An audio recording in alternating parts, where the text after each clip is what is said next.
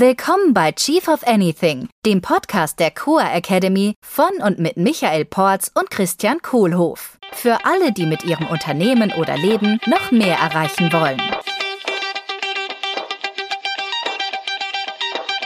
Wenn dir unser Podcast gefällt, darfst du uns gerne mit einer 5-Sterne-Bewertung unterstützen. Wir freuen uns auch sehr über deine Rezension unseres Buches Chief of Anything und auf deine Teilnahme in unserem Chief of the Year Remote Leadership Program. Hallo Michael. Ja, hallo Christian. Ich habe da mal eine Frage. Oh ja. Aber welche ist es denn? Äh, und welche ist es denn? Welche Frage? Die du jetzt stellst. Ah, na, erst wollte ich mich bedanken. Oh. Für das, für das Coaching vor zwei Episoden zum Thema keine Antwort. Ich habe tatsächlich jetzt ein paar Antworten gekriegt. Ach, das war, als du sagtest, keine, keine, keiner will mich. Ja, keiner, keiner will, will mich antworten. ja, das war echt schön. Also ich habe verschiedene Sachen. Also ich glaube, das, was am meisten geholfen hat, war tatsächlich Sachen anders machen. Hm. Also so auch von der Sprache her. Also zum Beispiel habe ich dann bei dem einen habe ich dann geschrieben: äh, Du, ich habe das Gefühl, ich werde ignoriert. ja. Ja, und prompt kam eine Antwort. Was hat er gesagt? Ja, entschuldigt. Hm, so, wie, no. so, wie, wir uns heute Morgen entschuldigt haben. Mhm. Der war, war ganz schön. Heute Morgen im, im Team-Meeting hat sich jeder entschuldigt für irgendwas.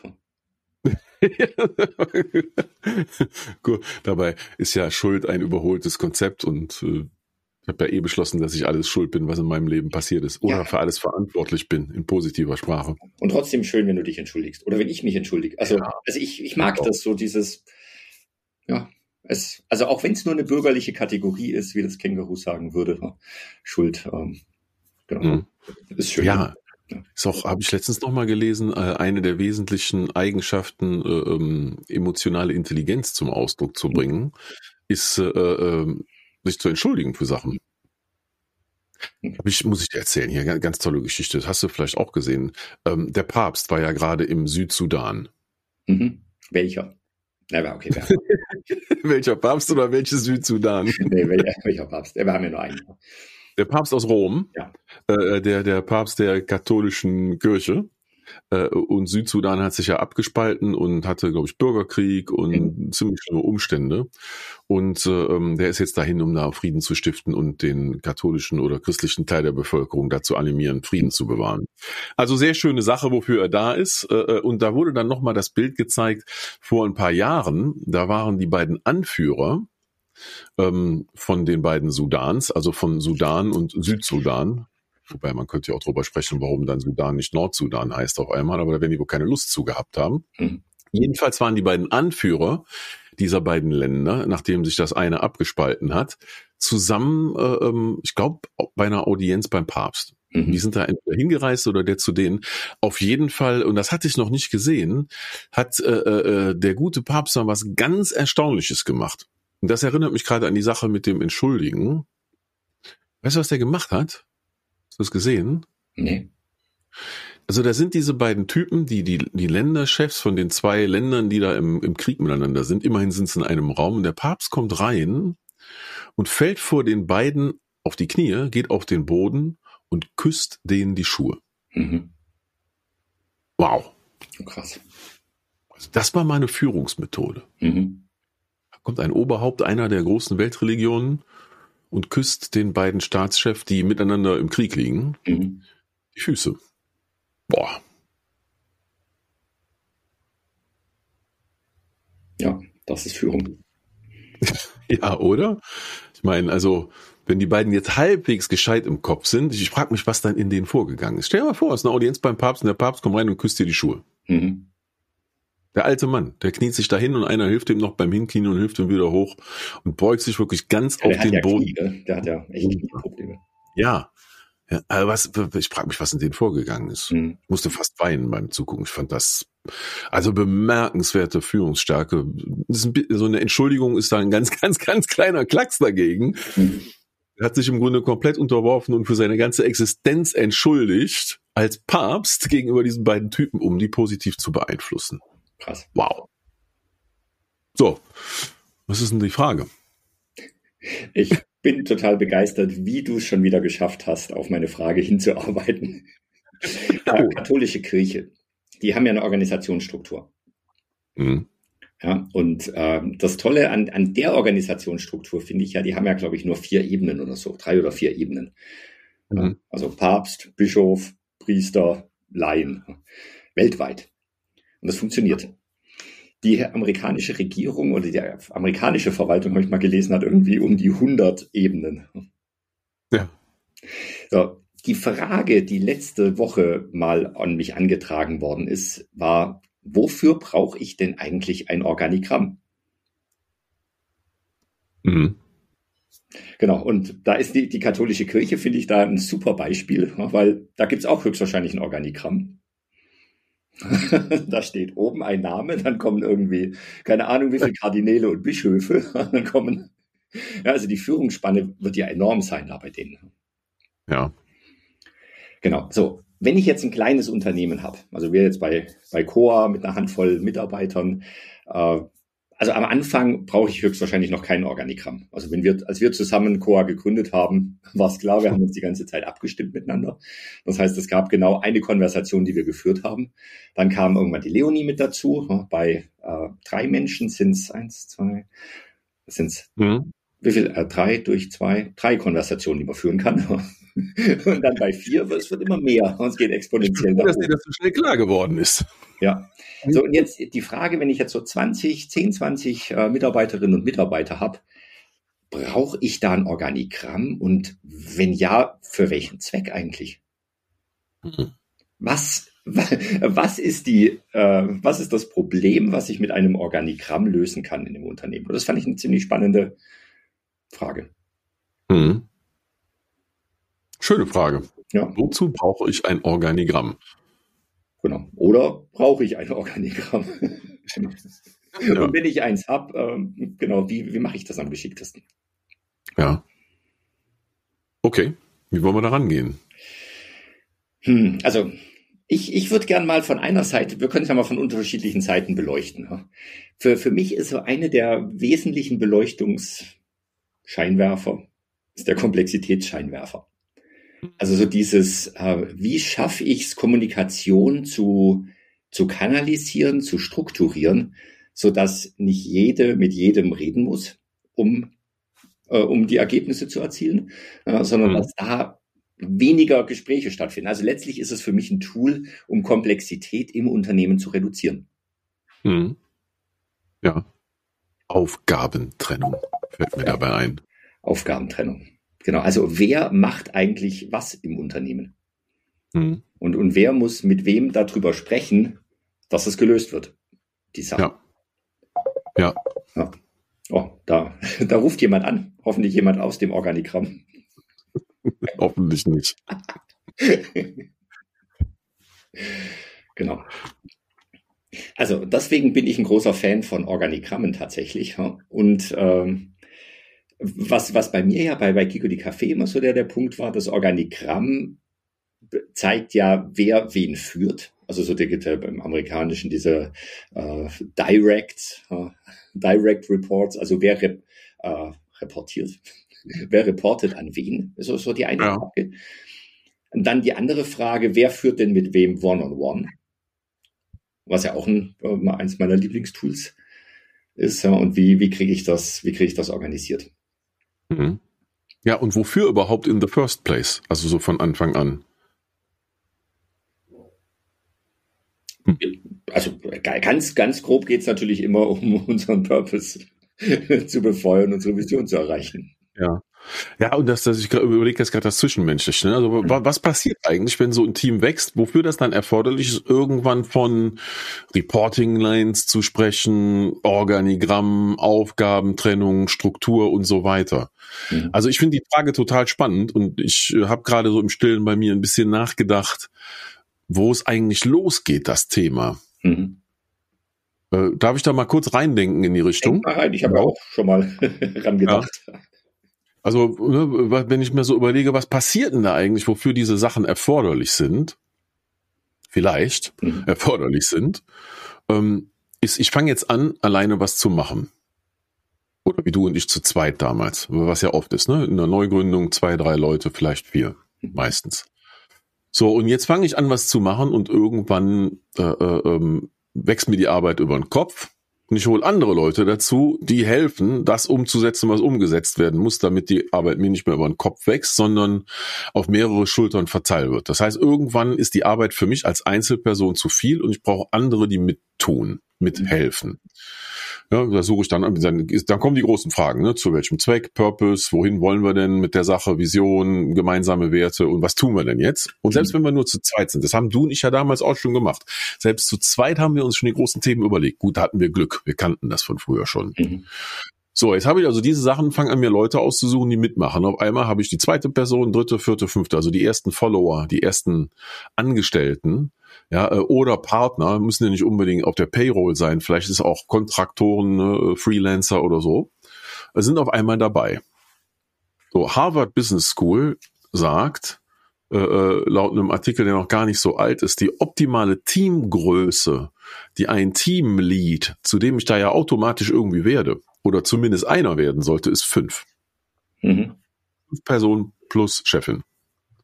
Ja, das heißt, sechs Personen finden sich auf einmal im Team zusammen, einer davon ist Chef und verbringt ein ganzer Teil auf einmal der Zeit damit, die Arbeit zu koordinieren von den anderen fünf. Mhm. Und nehmen wir mal an, das läuft gut. Das heißt, es ist echt nur koordinieren und Strategie machen, Planung, aber nicht micromanagen. Also ich muss jetzt nicht bei den fünf reinfummeln.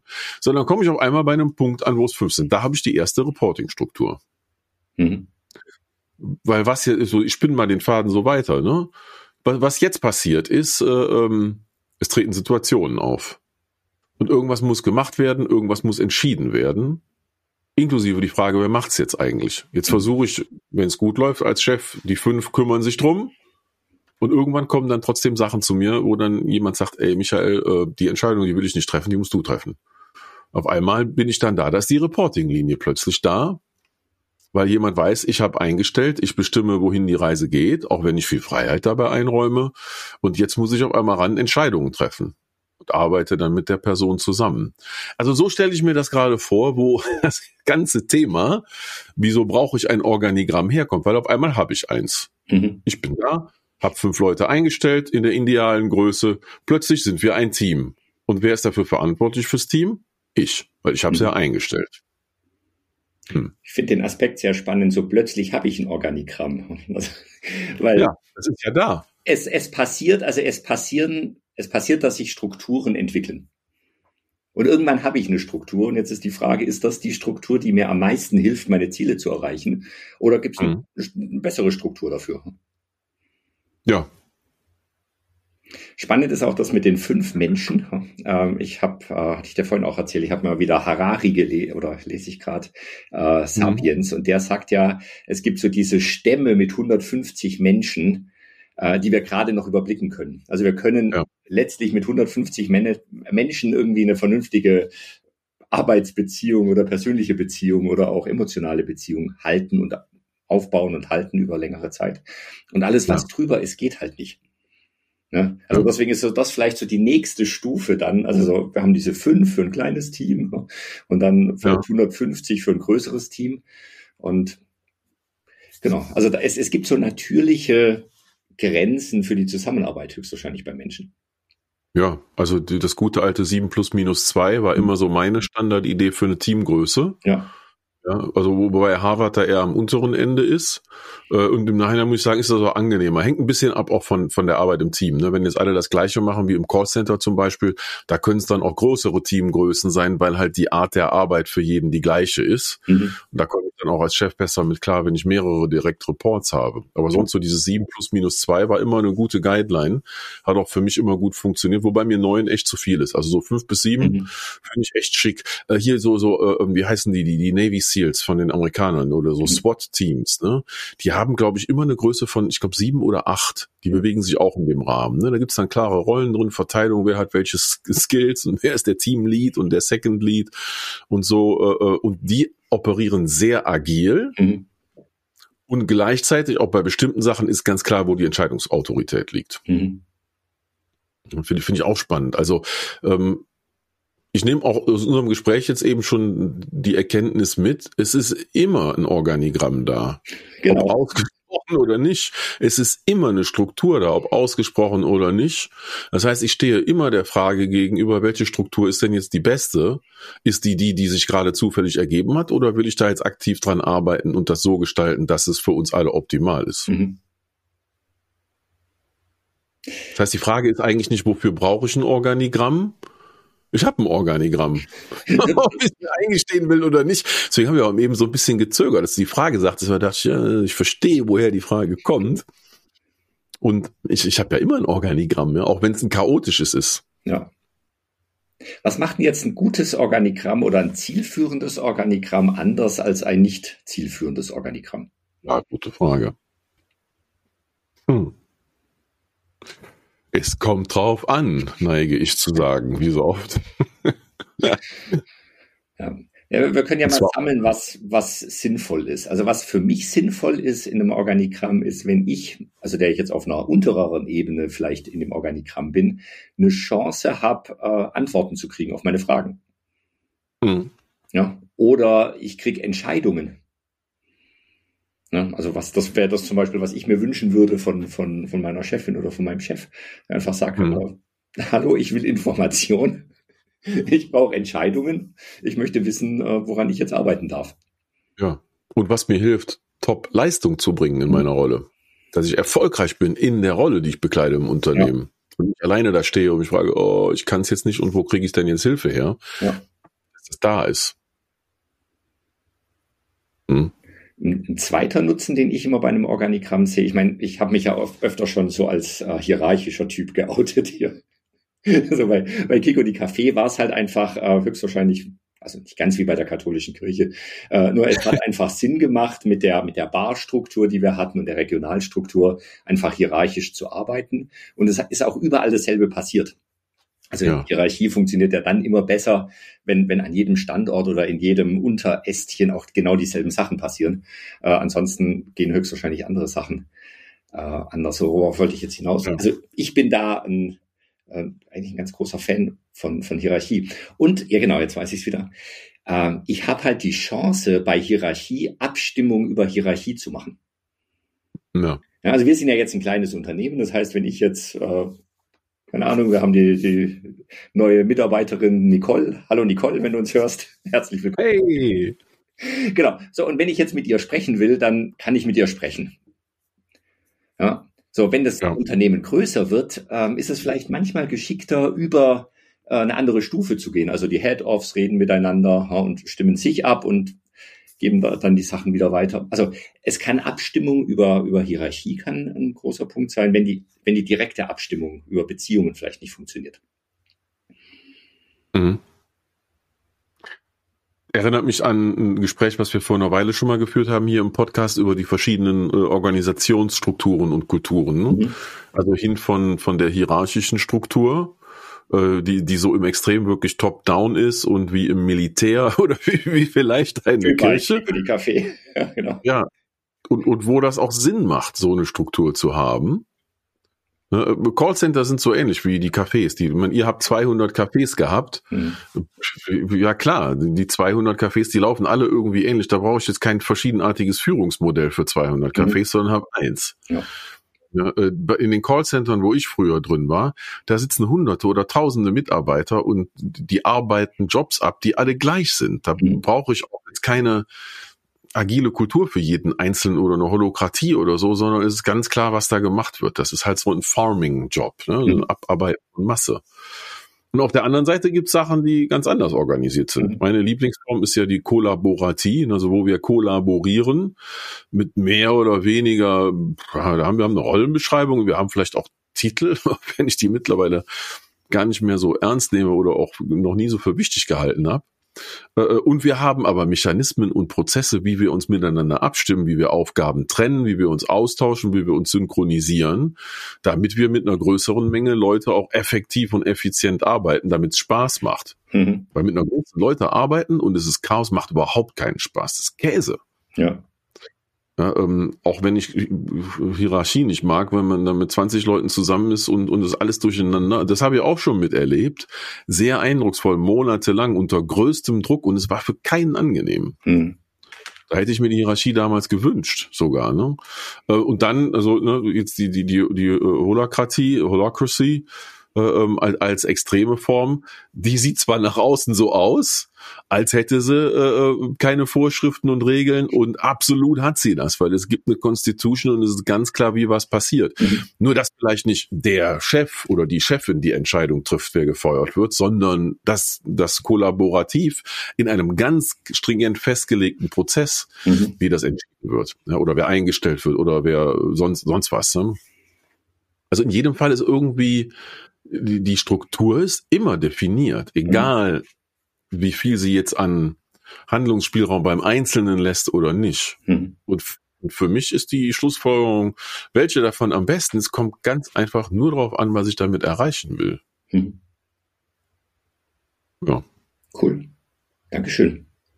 Haben wir denn die Frage jetzt damit beantwortet? Wofür brauche ich ein Organigramm? Ich habe mir so ein paar Stichpunkte mal, ich fasse die nochmal zusammen, dann können wir gucken, ob das. also, äh, erste Erkenntnis war, es gibt immer ein Organigramm.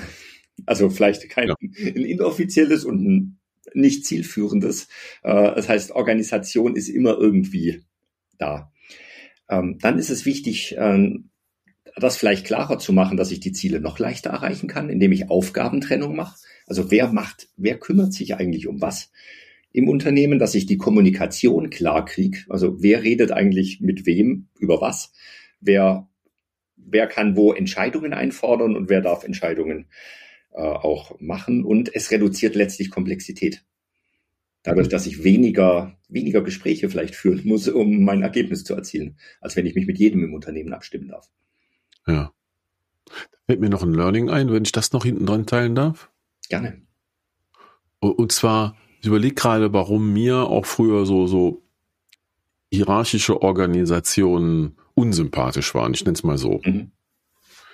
Ähm, und zwar ist das das Phänomen, was dann in vielen Firmen passiert, wenn sie größer gewachsen sind, äh, dass so alles nach oben delegiert wird. Mhm. Da muss ich erstmal meinen Chef fragen.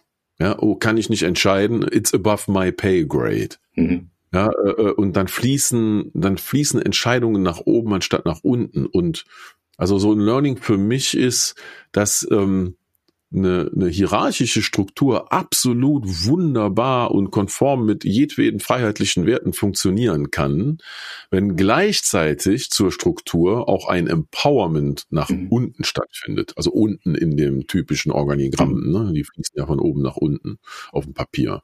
So, das heißt, dass die Leute auf den Stufen empowered sind, wo die Arbeit gemacht wird, Entscheidungen zu treffen mit Verfügungsrahmen und, und Richtlinien und so weiter äh, äh, oder auch einfach in ihrem Ermessen innerhalb der Werte der Firma mhm. und äh, nicht für jede Kleinigkeit zur Chefin oder zum Chef laufen brauchen, weil das lähmt so eine Organisation. Mhm. Ja, und äh, in den Fällen, wo ich das miterlebt habe, wo ein Empowerment nach unten war, äh, das fühlt sich gar nicht mehr an wie eine Hierarchie mhm. dann. Oder in ganz wenigen Situationen ist es dann noch eine Hierarchie. Ja, okay, einer muss halt irgendwann in so einer Organisation, keine Ahnung, über meinen Bonus entscheiden oder meine Gehaltserhöhung genau. oder meine Versetzung, ja, ja. oder ob ich rausgekickt werde oder so. Ja? Hm. Spannend. Hm. Schöne Frage, danke dafür. Die ist wirklich so infrequently asked, die Frage. Ah, das ist eigentlich schon eher frequently asked. Ein bisschen okay. Understatement. Mhm. So, ich organisiere jetzt mal meine Struktur hier. Klasse. Tschüss. Vielen Dank. Ciao. Das war der Chief of Anything Podcast der Core Academy mit Christian Kohlhoff und Michael Porz. Willst du auch als wahrer Leader deine Ziele mit mehr Leichtigkeit erreichen und ein Team aufbauen, das einfach funktioniert? Wir laden dich herzlich ein, in unsere nächste Live-Leadership-Session hineinzuschnuppern. Bewirb dich jetzt unter coa.academy slash dabei sein.